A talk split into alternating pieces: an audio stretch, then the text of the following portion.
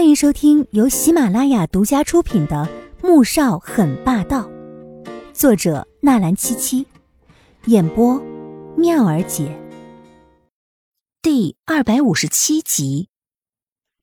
穆萧寒没有让他回到二十六楼，而是直接带到顶层，进了办公室，门“哐”的一声巨响，被他狠狠关上，紧接着，便将他狠狠的按在墙上，凶狠。又炽烈的吻，便袭了过来。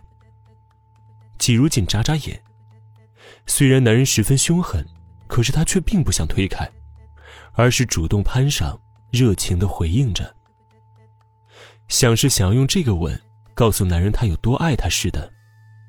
而他的热情，直接造成的后果，便是被某人抓着，在办公室里面做了一次。季少云找你做什么呀？想到刚才在楼下。季少云那么靠近他，穆萧寒涌上一抹怒意，竟隐隐的有些无法控制了。面对男人的质疑，季如锦不知该如何回答，紧抿着唇，一声不吭。明知道他心怀不轨，为什么要下去？季如锦，不长记性是不是？而这也是穆萧寒最生气的地方。大堂里人来人往的，他不敢对我怎么样。季如锦当时看到那些照片的时候，并没多想，便跑到大堂，但他却并不敢将这件事情告诉穆萧寒，以后不准再见他。穆萧寒捏着他的下巴，狠狠的命令道：“季如锦，心虚的点点头，他这辈子也不想见到季少云，但那些照片怎么办呢？晚上，我带你见一个人。”穆萧寒这才回到正题上。季如锦愣了愣：“什么人啊？”“ 等见了你就知道了。”季如锦点点头，看了一眼时间，离午餐的时间只有一个小时，于是爬起来准备穿上衣服到楼下继续工作了。结果男人猛地一撞，他立即瞪大眼睛：“穆小寒，我要下去工作了。”他的脸又红又羞，不敢相信才刚刚结束。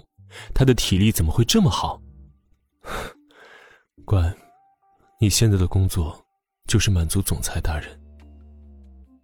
到了晚上，他以为穆萧寒会带他到什么神秘的或者特别的地方，只是吃过晚饭之后，便见他朝着大房那边走去。进到院子，季如锦看到三伯穿着不同于平时的工作服，认真的收拾了一下，站在那儿。神情很是紧张，他看了一眼身边的男人，发现他神情有些发沉。怎么了？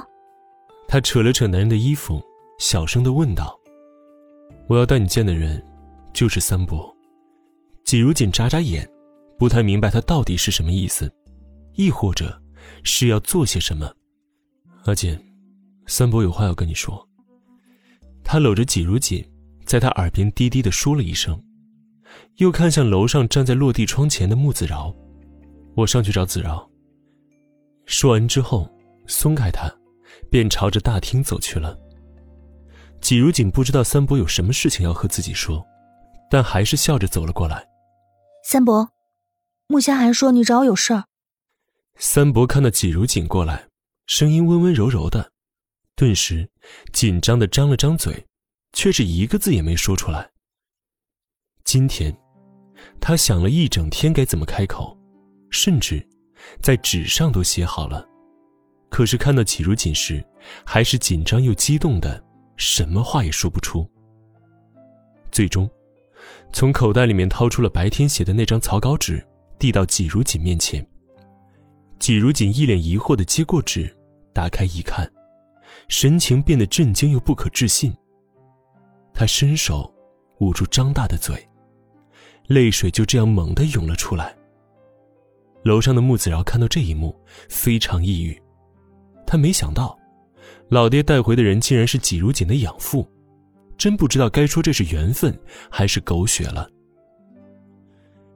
听到身后沉稳的脚步声，他转过头，怪异又嘲讽的看着来人：“你这是安排自己身后事儿呢？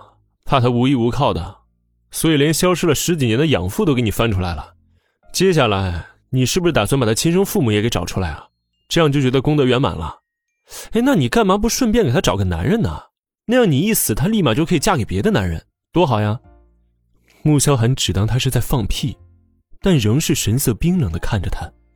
现在知道三伯就是宇文山，看看从药方那里下手，能不能找到突破？谁会想死呢？但是真正面临死亡的时候，他也不会退却。不过，也正如穆子饶所说的，他接下来确实想找到阿锦的亲生父母。如果他真的活不了多久，至少要找到可以保护他的人。还用你说呀，就是。也不知道三伯肯不肯把药方交出来了。穆子饶有些心烦的抓了抓脑袋，忽然有一种皇帝不急急死太监的感觉。你去要，他会给的。穆萧寒只是淡淡的回了一句，目光紧紧看着楼下，哭得不能自已的季如锦，眉头竖的皱了起来。穆子饶挑挑眉，接下来打算对江家动手了。